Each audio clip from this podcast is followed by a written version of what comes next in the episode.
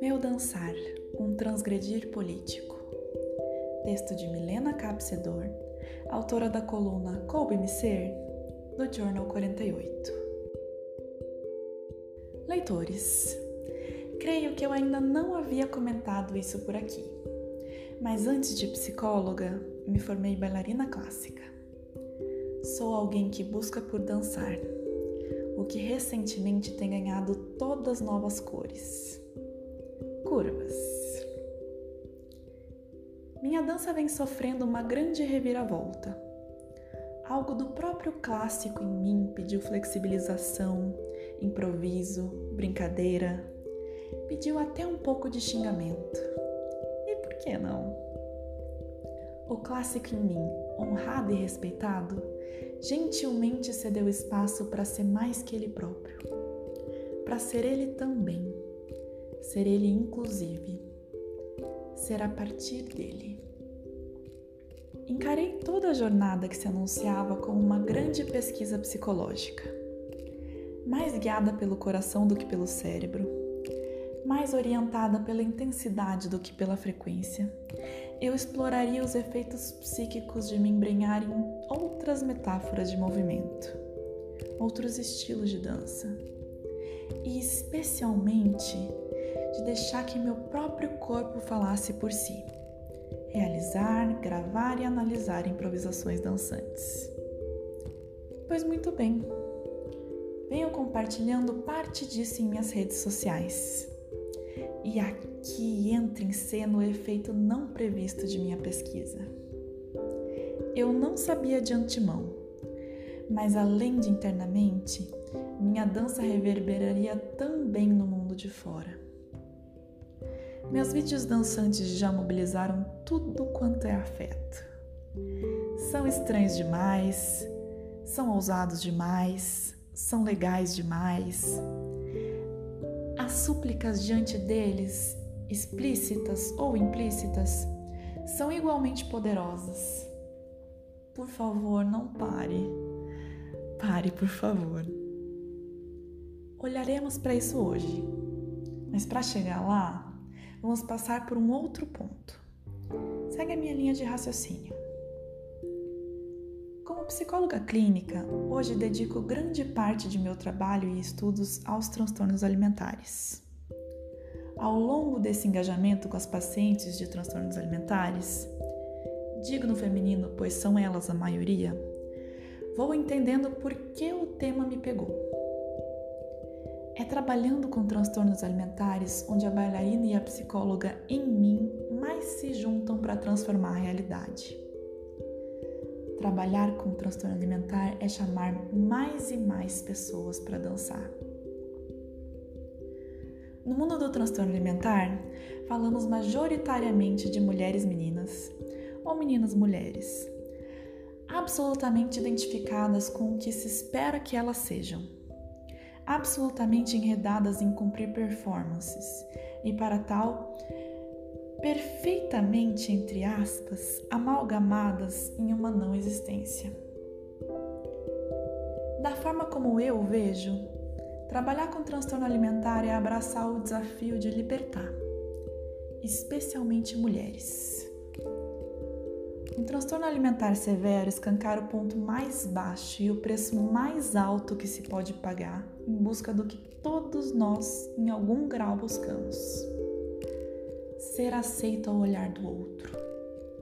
Ao mesmo tempo, o transtorno é em si uma convocação definitiva e irrevogável para um novo caminho. É a súplica de um corpo diz: chega, e escancara a insustentabilidade de um não existir. Em última instância, a anoréxica, a bulímica e a paciente com transtorno da compulsão alimentar são bodes expiatórios de todo um sistema que, em prol da sua estabilidade, se sustenta na gestão de encarceramentos psicológicos. Quando, em um tratamento respeitoso e especializado, vamos carinhosamente ouvindo e dando espaço para esses corpos machucados, ao aos poucos presenciamos também um não existir estático, preto e branco, ganhar cores, sabores e movimento. É lindo, terrível, potente e revolucionário de acompanhar, de uma maneira que eu nem sou capaz de expor aqui.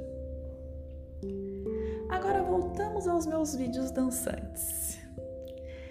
Tenho ouvido e já me peguei também com grande frequência fazendo a fatídica pergunta: Ok, legal que você está dançando, mas por que postar isso? Diante desse questionamento, sempre uma parte de mim, encolhida e de coração partido, sussurra duvidosa de si: e por que não postar? Eu sei que minha dança incomoda, fascina, inspira, escandaliza, gera estranhamento. E ela o faz cada vez mais à medida que ela amadurece. A verdade é que dançar nunca vai passar impune. Meus vídeos marcam a minha trajetória, fazem parte da minha pesquisação psicológica e são também a forma que eu encontrei de dar espaço para que o dançante em mim seja e esteja no mundo. Vejam, o dançar a qual eu me dedico hoje não tem em si apelo estético. Intrinsecamente não tem como objetivo ser bonito ou feio, sexy ou vulgar, conceitual, popular, técnico, sujo. Intrinsecamente ele apenas é. E é isso que faz dele todo o resto aos olhos dos meus interlocutores. Dançar e colocar a minha dança, torta, esquisita, lindinha assim, para fora, é a maneira como, para além do consultório, eu subverto o que esperam de mim em prol de estimular espontaneidade, fluidez, agência e implicação subjetiva. Pensem comigo. Se dançar é dar espaço ao criativo e ao autêntico, deixando que o próprio corpo se expresse, algo que é tão estranho para nós pós-modernos que, por via de regra, só ganha couro quando se torna doença, a quem serve que essas expressões permaneçam sombrias? Eu tenho consciência de que, seja para que lado for, a minha dança reverbera. Meu dançar é perigoso especialmente porque ele me desamarrou e porque ele segue me desamarrando.